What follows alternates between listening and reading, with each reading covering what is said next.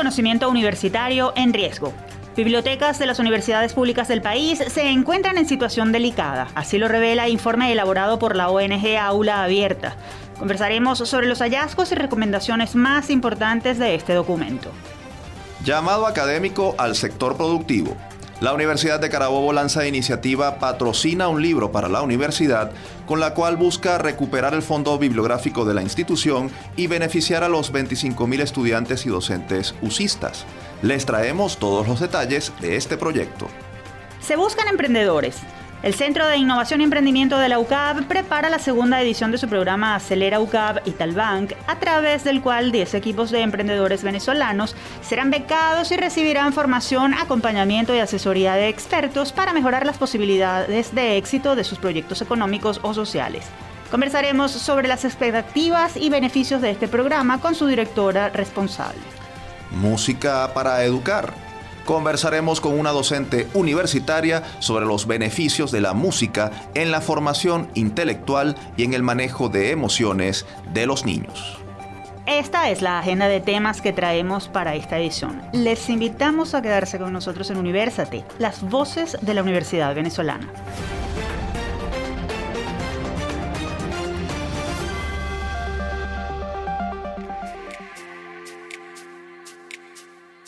Les saludamos Efraín Castillo y Tamara Sluznis y les damos la bienvenida a nuestro programa Universate transmitido a nivel nacional por Unión Radio. Este espacio es producido por Unión Radio Cultural y la Dirección General de Comunicación, Mercadeo y Promoción de la Universidad Católica Andrés Bello. En la jefatura de producción están Inmaculada Sebastiano y Carlos Javier Virgües. En la producción, José Ali Linares y Miguel Ángel Villamizar. Y en la dirección técnica están Ricardo Carrer y Fernando Camacho.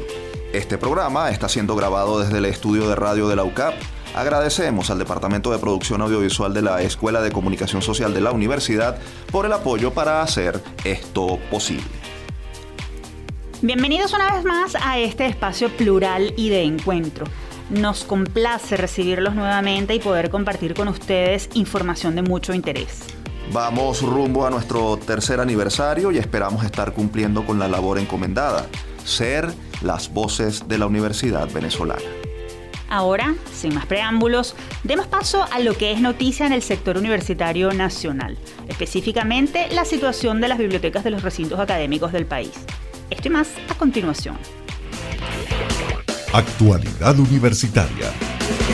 Incendios, robos, deterioro y desactualización de colecciones bibliográficas por falta de mantenimiento e insuficiencia presupuestaria. Estos son algunos de los problemas que enfrentan las bibliotecas de numerosas facultades y escuelas de las universidades públicas del país, una situación que sin duda impacta en el desarrollo de las labores docentes y de investigación de las casas de estudio. En los próximos días, la ONG Aula Abierta presentará el informe preliminar Situación de las bibliotecas en las universidades públicas venezolanas, un documento que se aproxima a la realidad de los servicios bibliográficos de las principales casas de estudio superior autónomas y experimentales del país y ofrece recomendaciones para la superación de los problemas detectados. Para darnos un adelanto de ese informe, recibimos en nuestro programa a Ricardo Villalobos. Él es abogado, profesor de la Universidad Rafael Urdaneta de Maracaibo y coordinador de investigación e incidencia de la ONG Aula Abierta, responsable de este informe. Profesor, bienvenido nuevamente a Universate. Gracias por acompañarnos y atendernos. Hola, muy buenos días. Muchas gracias por la invitación. Un gran saludo a la audiencia que me acompaña el día de hoy. Profesor, vamos a comenzar por aspectos metodológicos importantes. ¿Cuántas bibliotecas y de cuántas universidades fueron analizadas para este informe? Bien. Bueno, te voy a responder esta pregunta y luego me gustaría hacer un comentario sobre otro aspecto que tiene que ver con la metodología o más con la justificación de por qué trabajar el tema en la biblioteca. Sí. Pero en general tratamos de trabajar con cuatro universidades principalmente tratamos de trabajar con la UDA, con la UDO, con LUZ y con la UCB. Ahora, si nosotros revisamos cada una de esas universidades, vamos a entender que cada una de esas universidades tiene un mundo de bibliotecas. Por ejemplo, en la ULA hay 20 bibliotecas divididas en las distintas áreas que manejan y las distintas facultades. Tenemos, por ejemplo, áreas de ciencia y tecnología, áreas de ciencias sociales, áreas de ciencia de la salud, que a su vez se dividen en distintas facultades y escuelas. Por ejemplo, Biblioteca Integral de Arquitectura, de Ciencia y Ingeniería, entre otras. Ahora, si nosotros revisamos, por ejemplo, la UCB, nos damos cuenta que en materia de biblioteca la UCB alcanza 86 bibliotecas divididas en las distintas facultades y núcleos que tiene esta universidad. De manera tal entonces que nosotros en este estudio preliminar tratamos de delimitar tanto las bibliotecas centrales de las universidades, como algunas facultades, por ejemplo, de ciencias sociales como Derecho, como Ciencias de la Salud, entre otras. Y también hay que entender que hay algunas universidades que manejan por núcleo bibliotecas ya centrales, como por ejemplo la UDO en el estado Sucre, donde tienen una biblioteca central que apoya las distintas carreras. Entonces, por eso, cuando hablo de la metodología y bibliotecas que se consultaron, hago estas salvedades y establezco también el que decir un informe preliminar. Es una primera entrega que tiene esta muestra, digamos, eh, de inicio, pero es el primer número de un número de informes que van a tratar justamente de abarcar el universo completo de bibliotecas que les estoy mencionando. Es decir, nuestra aspiración es que a corto plazo, a mediano plazo, vamos a tener un análisis de, por ejemplo, las 86 bibliotecas de la UCB, de las 20 bibliotecas enteras de la ULA, pero es un punto de partida. Precisamente, eh, tomando en cuenta que es un informe preliminar, ¿cuáles son los problemas más comunes que hallaron en estos recintos a partir del estudio que hicieron?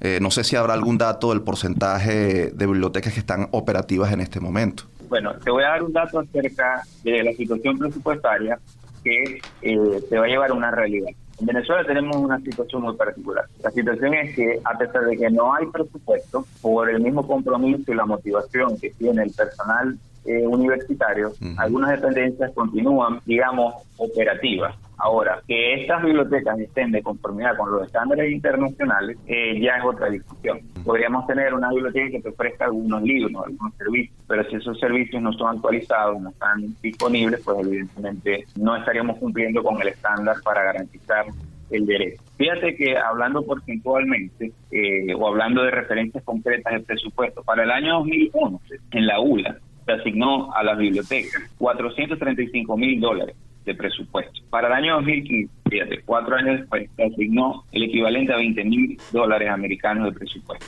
Sí puede haber una reducción de alrededor del 90 y más o menos un 80% del presupuesto destinado.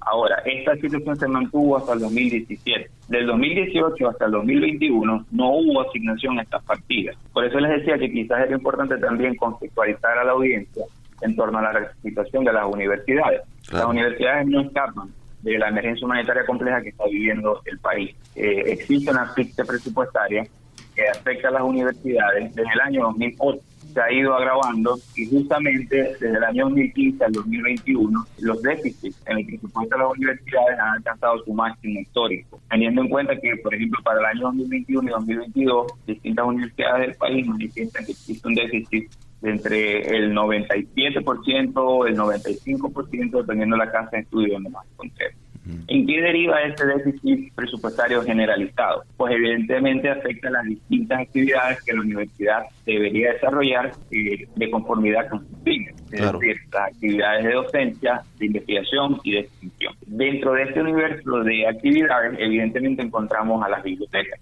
Entonces vemos como esta deficiencia macro de la universidad que no puede recibir o no recibe de manera deliberada el recurso que necesita por parte del Estado para hacer las universidades públicas, eh, nos lleva entonces a que, por ejemplo, desde el año 2018 al 2021 no hubo asignación presupuestaria para la partida de las bibliotecas. Esto genera un daño irreversible, obviamente en las colecciones bibliográficas y documentales y esto impacta negativamente en la producción científica de la universidad. Lo que, por ejemplo, en personas de, distintos funcionarios que entrevistamos de las universidades eh, manifiestan el impacto que tiene en el posicionamiento de la universidad y en la producción científica tanto como en los índices como en los rankings internacionales. También hablan en el informe sobre las dificultades para la atención de usuarios con discapacidad por falta de facilidades de infraestructura y fallas de personal. ¿Qué está pasando en ese sentido?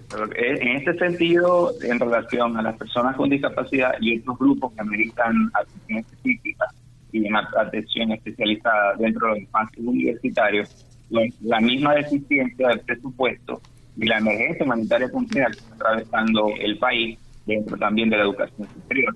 No solamente una afirmación de la sociedad civil, sino incluso la Asamblea Nacional de manera simbólica hace un par de años que declaró o reconoció la existencia de la emergencia humanitaria en la educación superior, pues eso ha generado que efectivamente las necesidades específicas de que las personas con discapacidad no sean, no pueden ser atendidas dentro de las bibliotecas, por ejemplo. En la actualidad no contamos dentro de las bibliotecas con equipos electrónicos, por ejemplo, de las tecnologías de la nueva para que los estudiantes en general puedan acceder a los contenidos. Una persona con discapacidad visual necesitaría una computadora o cualquier otro equipo electrónico dentro de la biblioteca que pueda, por ejemplo, tener una aplicación para dictar y poder elaborar, por ejemplo, eh, trabajos, asignaciones académicas.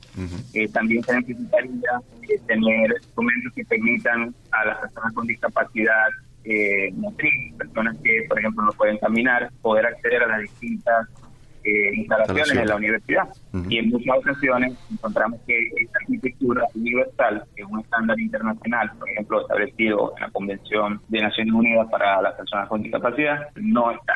Entonces vemos cómo estos retos, que de pronto pueden ser invisibles o pueden, pueden pasar desapercibidos para la mayoría de la comunidad y podrían ser podrían no ser un indicador para evaluar el estado de las bibliotecas, eh, para otro grupo, para otra parte de la comunidad, es muy importante ser la diferencia entre poder utilizar un libro, poder participar en un proceso de formación en la cátedra y acceder a la biblioteca. Profesor, eh, pensando en lo que usted mencionaba del impacto sobre la vida académica, tras dos años de pandemia se está hablando de retomar la presencialidad en varias casas de estudio y algunas lo están haciendo el intento. ¿Qué les espera a estudiantes, docentes e investigadores ante esto que nos ha comentado sobre la realidad de, eh, eh, falta de actualización, deterioro de instalaciones, en fin, ¿qué panorama se, se, presenta en este sentido a partir de la realidad de las bibliotecas? Bueno, te tengo que decir que el panorama es retador, por no utilizar otro término que, pueda ser desalentador. Eh, siendo honesto, eh, toda esta situación, que es lo que van a ver en el informe. Ahí en el informe van a poder encontrar más porcentajes, van a poder encontrar más referencias a casos específicos, que en este momento no, no puedo divulgar por la misma eh, complejidad de que estamos terminando el proceso del informe y se va a publicar la semana que viene. Pero en el informe ustedes van a poder encontrar justamente cómo, por ejemplo, algunas bibliotecas están inhabilitadas porque existen hongos, existe eh, condiciones insalubres que no permiten que los estudiantes puedan hacer ni el propio personal. Eh, van a encontrar como eh, hay bibliotecas que, como ya les decía, tienen las colecciones desactualizadas del año 2018. Eh, y esto como va a generar un reto en el proceso de educación. Y era lo que quería mencionar al principio. La relevancia de las bibliotecas en el proceso de educación es medular.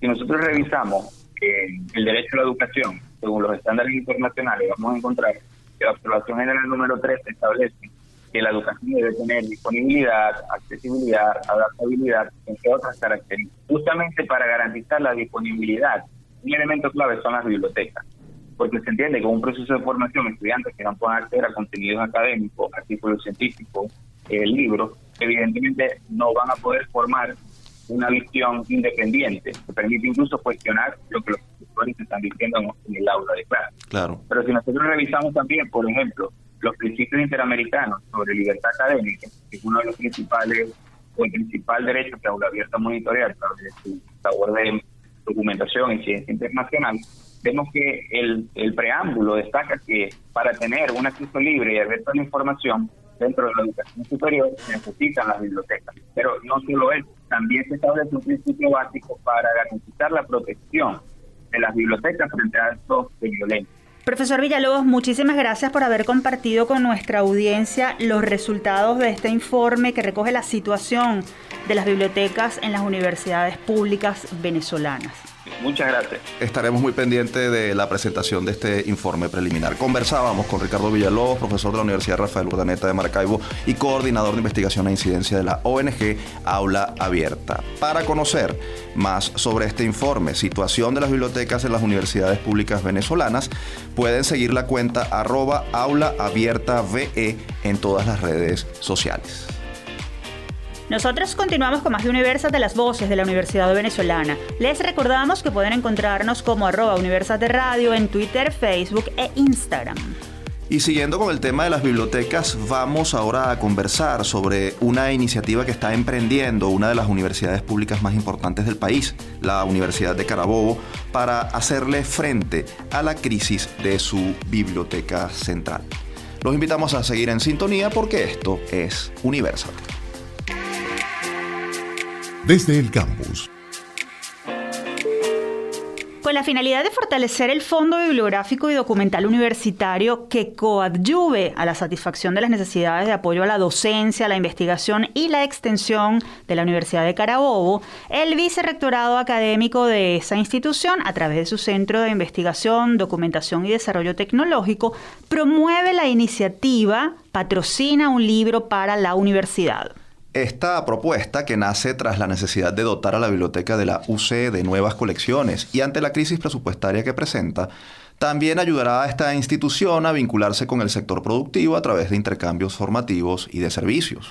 Para ampliarnos esta información, recibimos nuevamente en nuestro espacio al profesor Ulises Rojas, vicerrector académico de la Universidad de Carabobo. Bienvenido nuevamente a nuestro programa, profesor. Muchas gracias por su invitación. Profesor, eh, vamos a comenzar por mm, que nos describa cuál es la situación en la que se encuentra la biblioteca de la Universidad de Carabobo. ¿Cuáles son esas principales necesidades que tiene en este momento el recinto y el servicio? Bueno, eh, las necesidades son varias. Primero, eh, la necesidad de, dotar a la biblioteca central al menos de títulos que se adapten a las necesidades de información de los estudiantes de pre y posgrado. Y en ese sentido se inscribe este, este evento patrocina un libro para la universidad que ustedes muy bien informaron en este momento.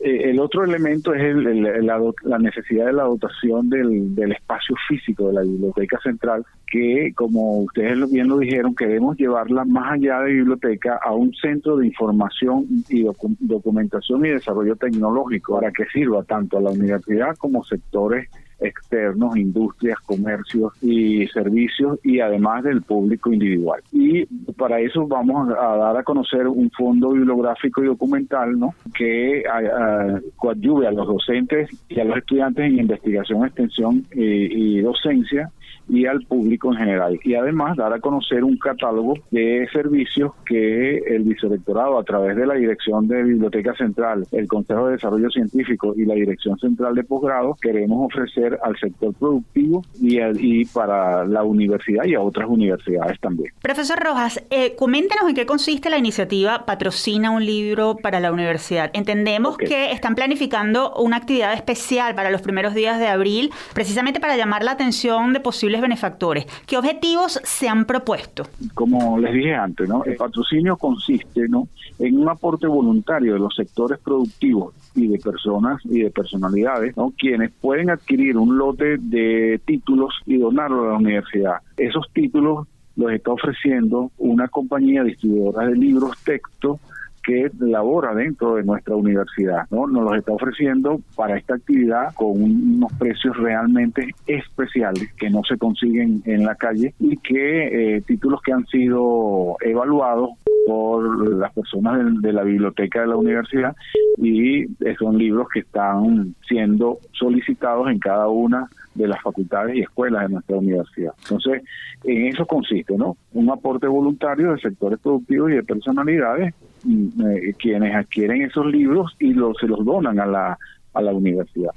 Eso a fin, como dije antes, fortalecer el, eh, las necesidades de apoyo de docencia, investigación y extensión de pre y posgrado a nuestros estudiantes y profesores. Y por otro lado, el, el evento para los ah, patrocinantes va a tener también mesas de negociación donde las empresas pueden plantearnos necesidades tecnológicas y, y necesidades de gerencia en cuanto a mejorar su calidad o de una línea productiva o de un proceso gerencial y nosotros los oímos, tomamos esa información y ese requerimiento y vamos adentro de la universidad en nuestro seno a buscar los especialistas en cada una de esas áreas a los fines de desarrollar un proyecto que pueda ser eh, de utilidad para la empresa o para el comercio o para el individuo que, que esté emprendiendo. Ahí pues hacemos ese intercambio de tecnología eh, entre la universidad y el medio externo y eso se va a realizar a través del Centro de Información y Documentación y Desarrollo Tecnológico de la que está ubicado en una parte muy céntrica, la, la sede en una parte muy céntrica de la ciudad, eh, en la urbanización Prevo, en la avenida Andrés Eloy Blanco, frente a la bomba Prevo. Eso aquí en Valencia todo el mundo lo conoce. Y alguien que no se ve aquí pregunta por esto, dirección y eh, consigue. Estamos dando esa información a través de nuestra página web viceacadémico.uc.edu.be. El otro elemento es que las personas que patrocinen y participen de este patrocinio van a obtener ciertas ventajas. Por ejemplo, el beneficio fiscal de, que, que, puede ese dinero erogado de, su, de, su, de, de, las propias compañías pueden pueden justificarlo en función de disminuir el impuesto que va a pagar.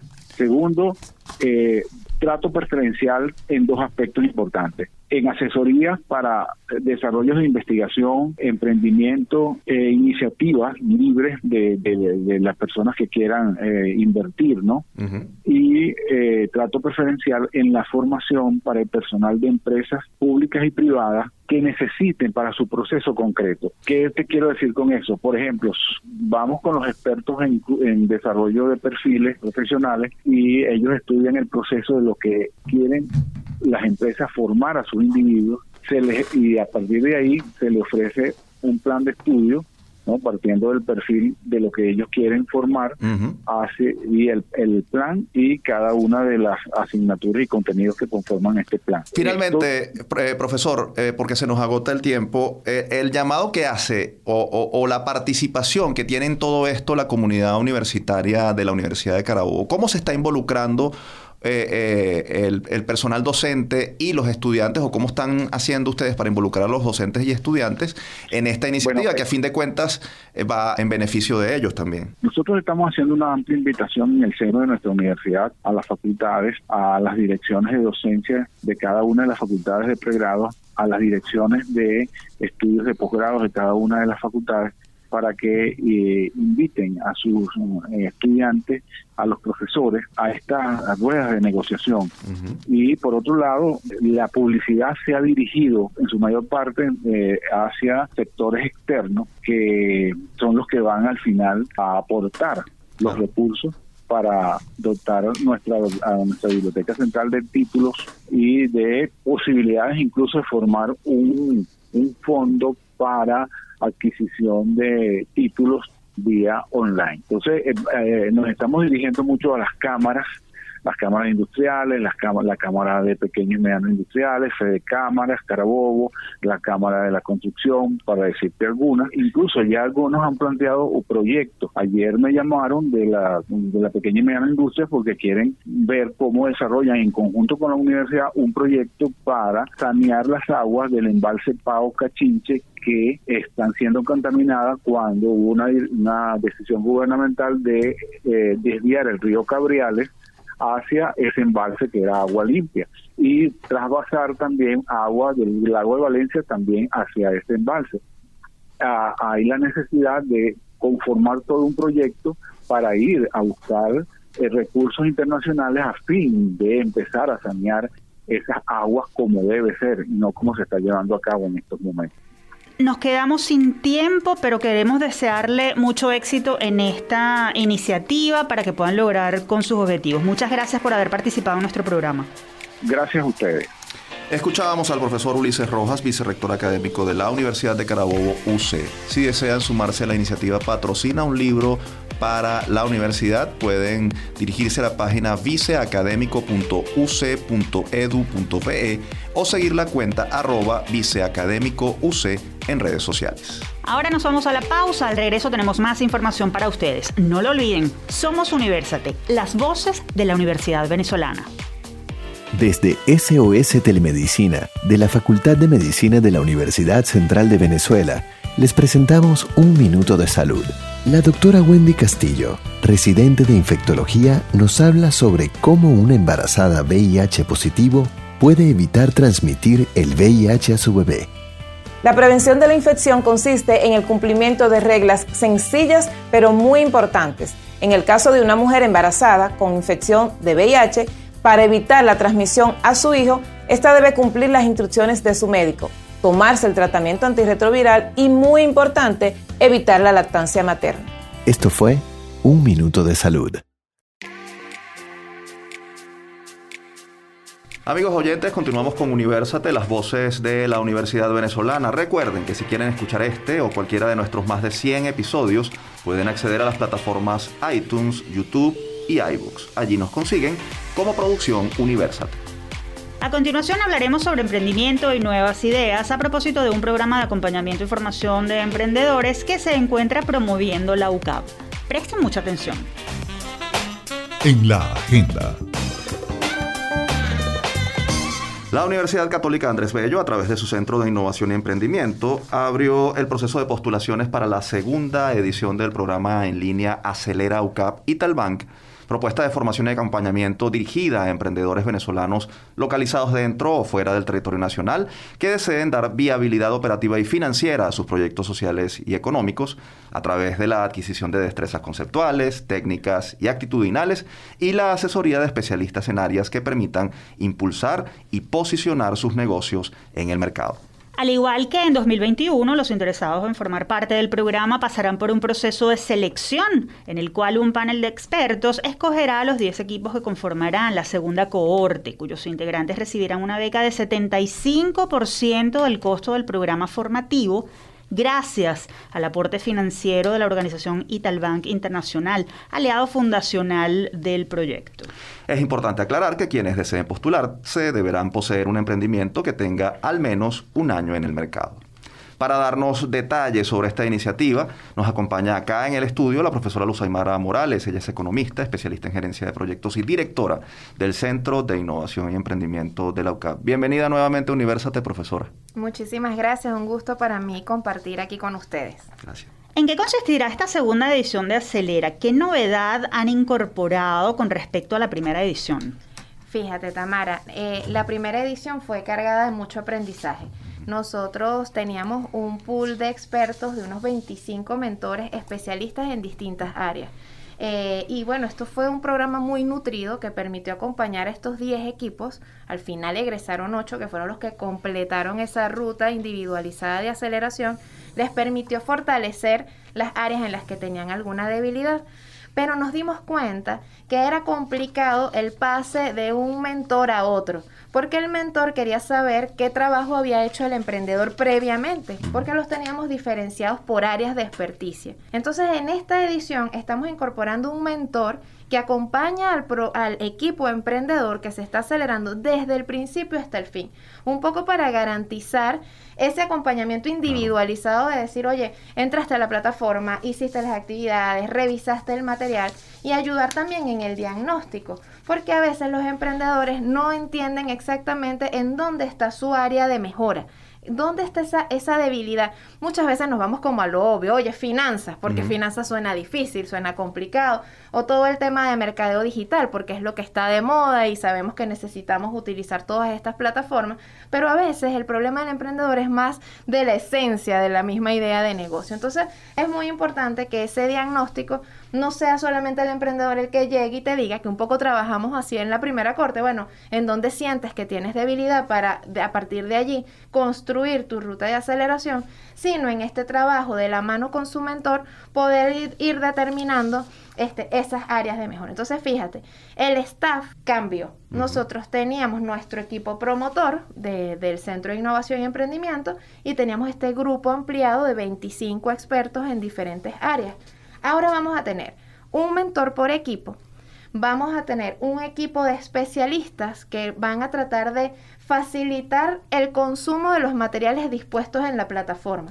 Finanzas asusta, por ejemplo. Entonces, tener una persona que se dedique a tener una sesión grupal con todos los participantes y decirle, mira, esto es lo que está dispuesto, esto trata de esto, esta actividad va por aquí, ¿no? Un poco facilitar porque es en línea, es en línea. Ese consumo de material lo hace el participante cuando puede, solo en su casa, cuando tenga disposición para revisar toda la bibliografía que está allí dispuesta. Entonces creemos, no es una clase porque Acelera no está pensada para hacer un curso, para nada, es acompañamiento y mentoría, pero sí creemos que podemos ayudar un poco a los emprendedores en cómo manejar la información que está allí dispuesta. Entonces ya te he hablado de un mentor, de un equipo de especialistas, pero eso no es todo. Estamos incorporando también un equipo de asesores, que van a ser ya personas que sí van a ir directo al punto, asesores en las áreas que sabemos que son las que los equipos por lo general tienen debilidad y luego que has hecho el trabajo con tu mentor, que has pasado por las sesiones con los especialistas, que has consumido el material de la plataforma,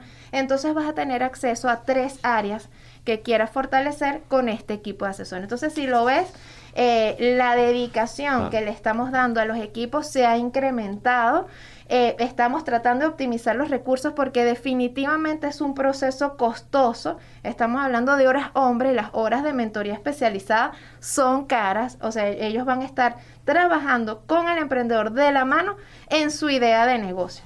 Entonces, gracias a Dios, como ustedes lo decían muy bien, eh, explicaban en qué consistía el proyecto, tenemos un financista pues, que nos ayuda a que el costo de la aceleradora esté por debajo del precio del mercado. Nosotros estamos sondeando un poco en cuánto están las aceleradoras, por lo menos en la región, y las encuentras entre 300 y 800 dólares.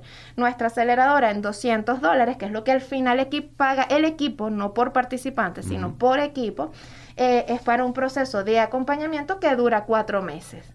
Ah, ahora, eh, eh, profesora, decíamos en la presentación que los participantes de este año son emprendedores que tengan proyectos con al menos un año de operación. Así es. ¿Por qué decidieron reducir ese espectro de, participantes. ¿Qué está pasando con los operadores, con los emprendedores que están ya en el mercado? El año pasado nos hablaba de, del Valle de la Muerte y, la idea, pero ¿qué está pasando con, los emprendedores que ya tienen y por qué, por qué se enfocaron en ellos? Fíjate, queremos que sean emprendedores que por lo menos tengan un año en el mercado. No estamos pidiendo un nivel de monetización que yo te dijera, mira, el que haya generado por lo menos tantos ingresos al año. No, pero es muy diferente el emprendedor que viene con una idea que el emprendedor que por lo menos se ha arriesgado a vender su producto.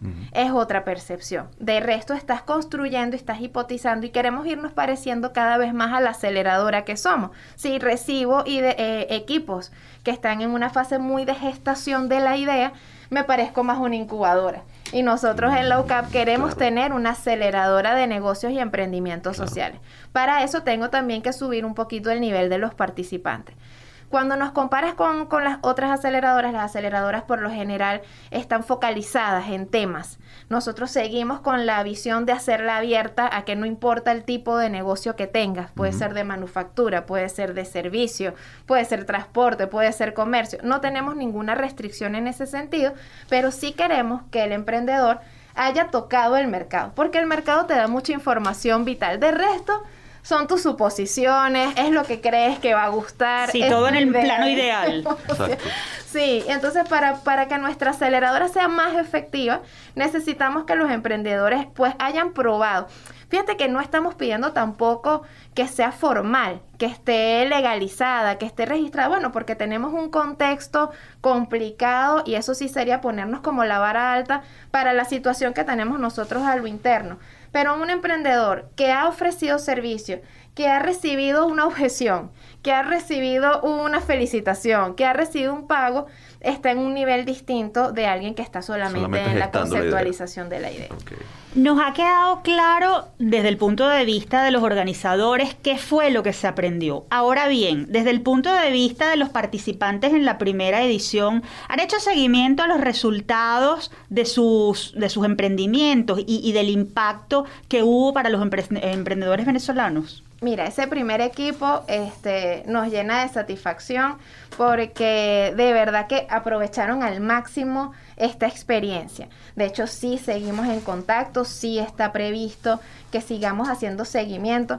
Son fans del centro, participan en nuestros foros, participan en todas las ofertas que vamos haciendo abiertas al público en general de extensión social y pasaron cosas grandiosas. O sea, eh, a lo largo del proceso, fíjate, desde cosas pequeñas como oye, Aymara, nosotros no nos atrevíamos a hacer varias cosas a la vez porque pensábamos que había que ir poco a poco y acelera nos aceleró.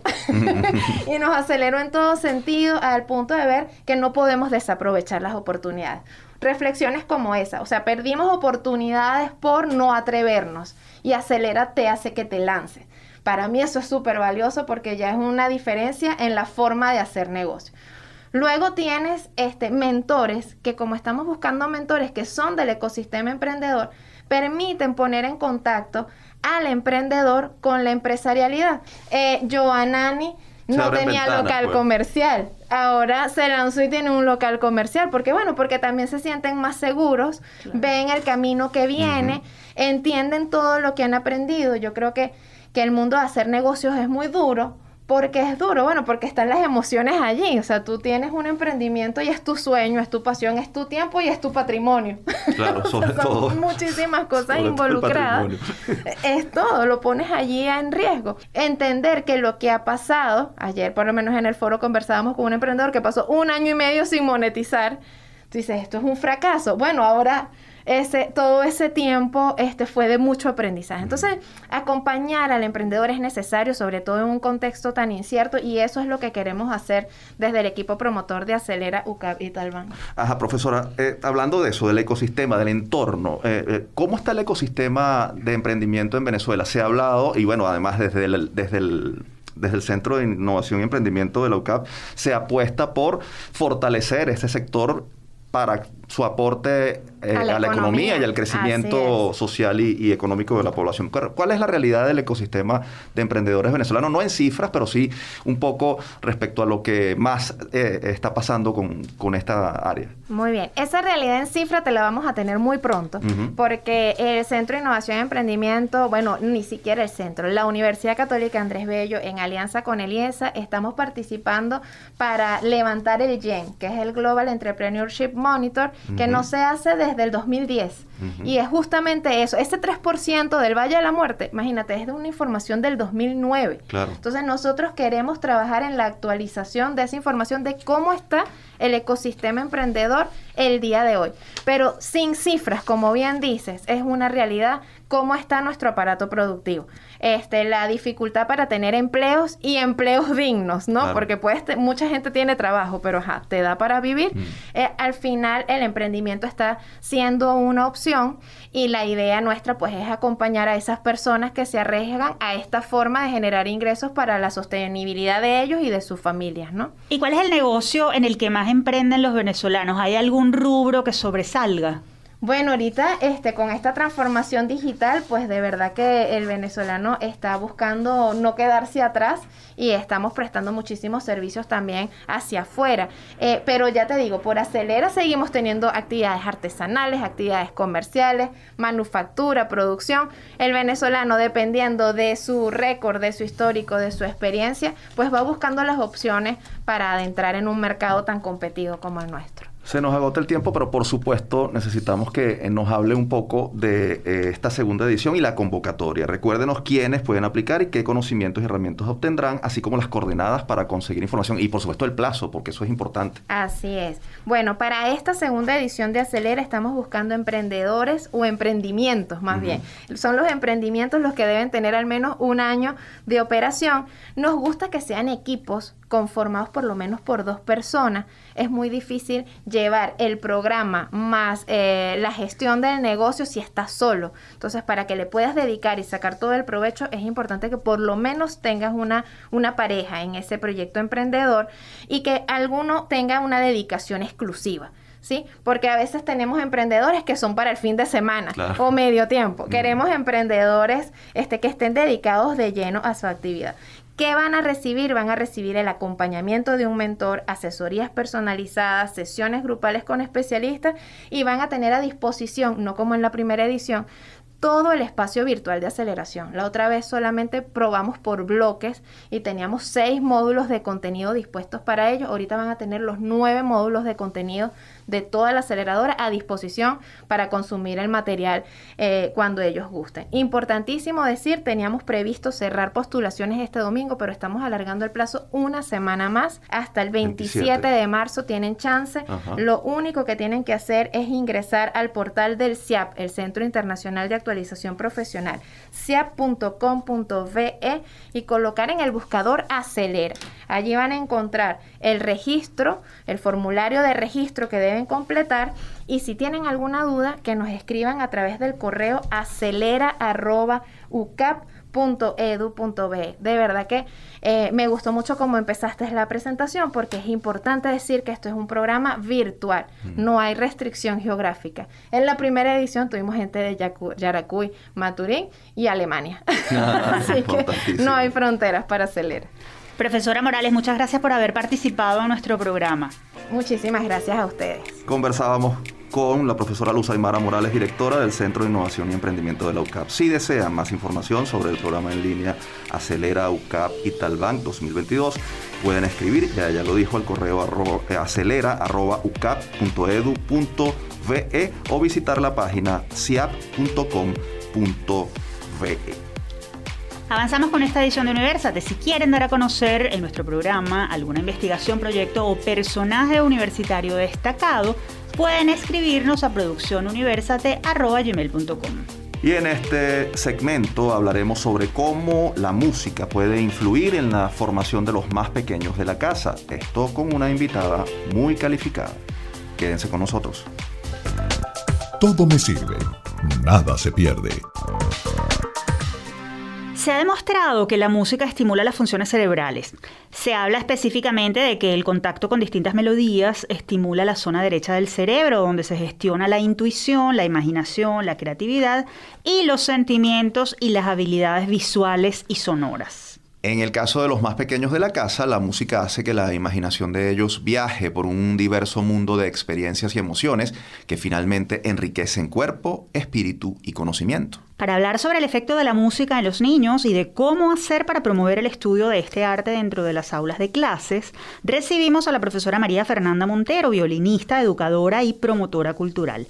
Bienvenida a Universate, profesora Montero. Hola, bueno, buenos días. Muchísimas gracias por esta invitación para hablar de lo que es un tema que realmente me apasiona como músico, como mamá y como maestra. Profesora, ¿qué papel juega la música en la vida de un niño? ¿Qué diferencias se pueden identificar entre uno que tiene vinculación con, con ella, con la música, y otro que, que no la tiene? Sí, esa pregunta me la hacen frecuentemente y es un poco hablar de qué diferencia hace el, cariño, el amor, la, la, sensibilidad, la paciencia en la crianza de un niño. Ahí está la respuesta, ¿no? Porque la música, que es un lenguaje que empieza a hablar la madre sin saber, cuando la madre canta y arrulla instintivamente, sin muchas veces saberse una canción en específico, y ahí está introduciendo la música en la vida de su bebé y en su casa.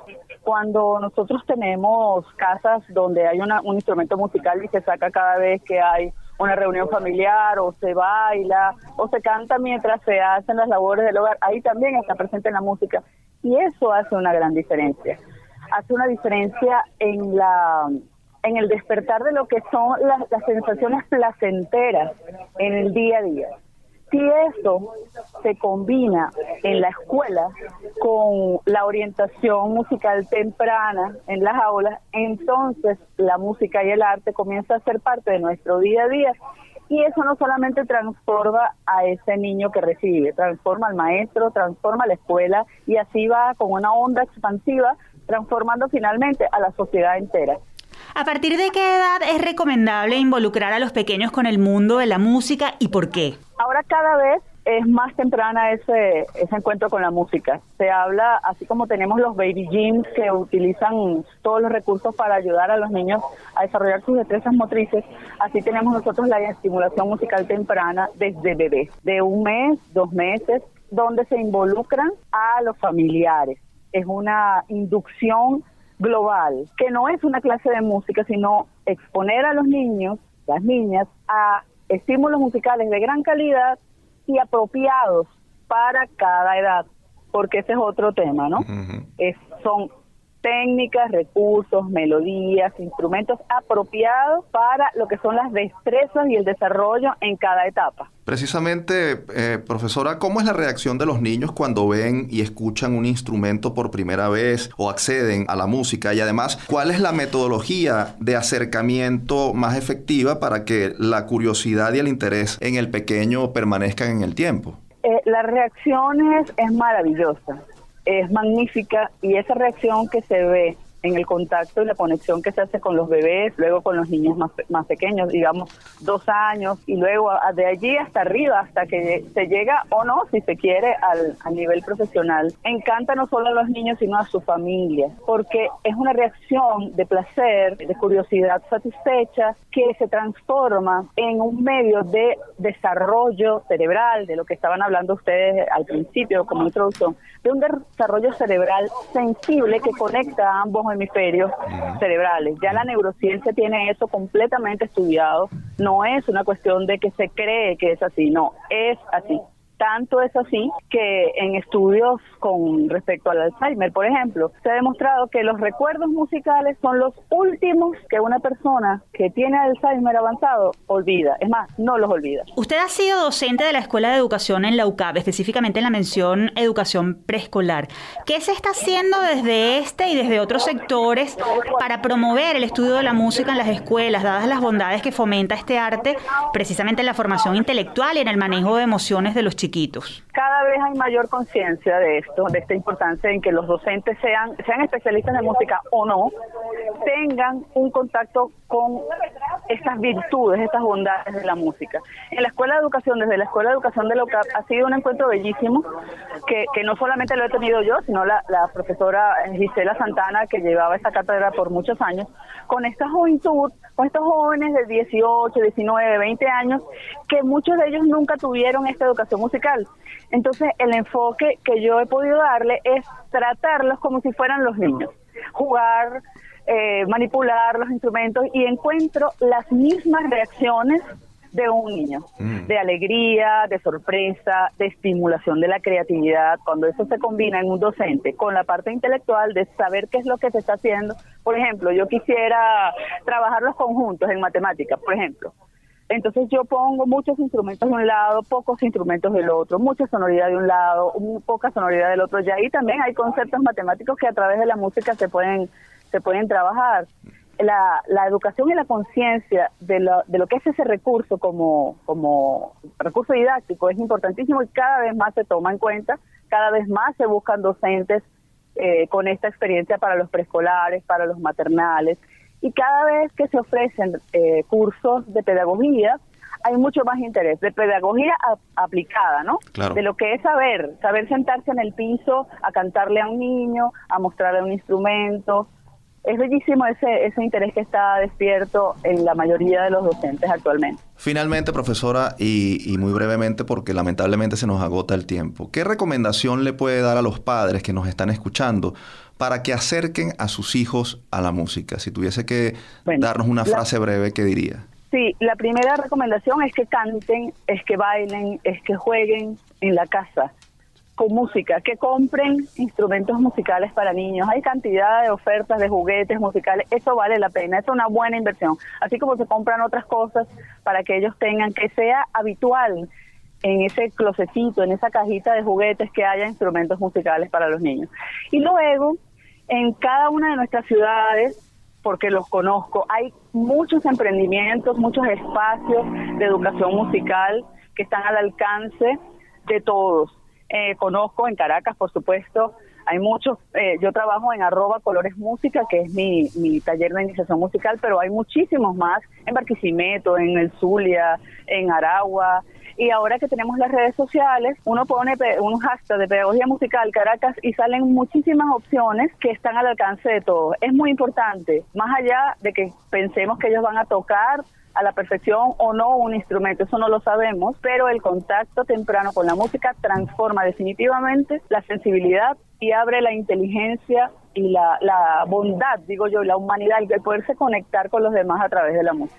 Profesora Montero, muchas gracias por compartir con nosotros sus valiosos aportes sobre la música, la educación y la cultura. Muchas gracias. Conversábamos con la profesora María Fernanda Montero, violinista, educadora y promotora cultural. Momento de despedirnos, no sin antes compartir nuestra acostumbrada frase. A la poesía se le sirve cuando hay suerte, y sus servidores son los poetas.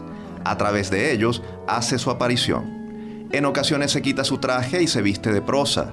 entonces es esta la que le sirve de portadora y asoma en la novela, en el cuento, en el ensayo. Los autores le dan forma y pasa a vivir en los sectores que la recrean. Al hacerlo, en cierto modo, son también poetas. A veces se ausenta y hay que salir a buscarla.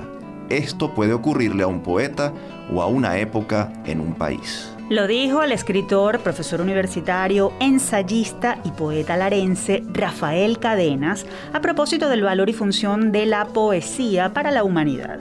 Traemos a colación esta reflexión del insigne autor venezolano porque este 21 de marzo se conmemora el Día Mundial de la Poesía.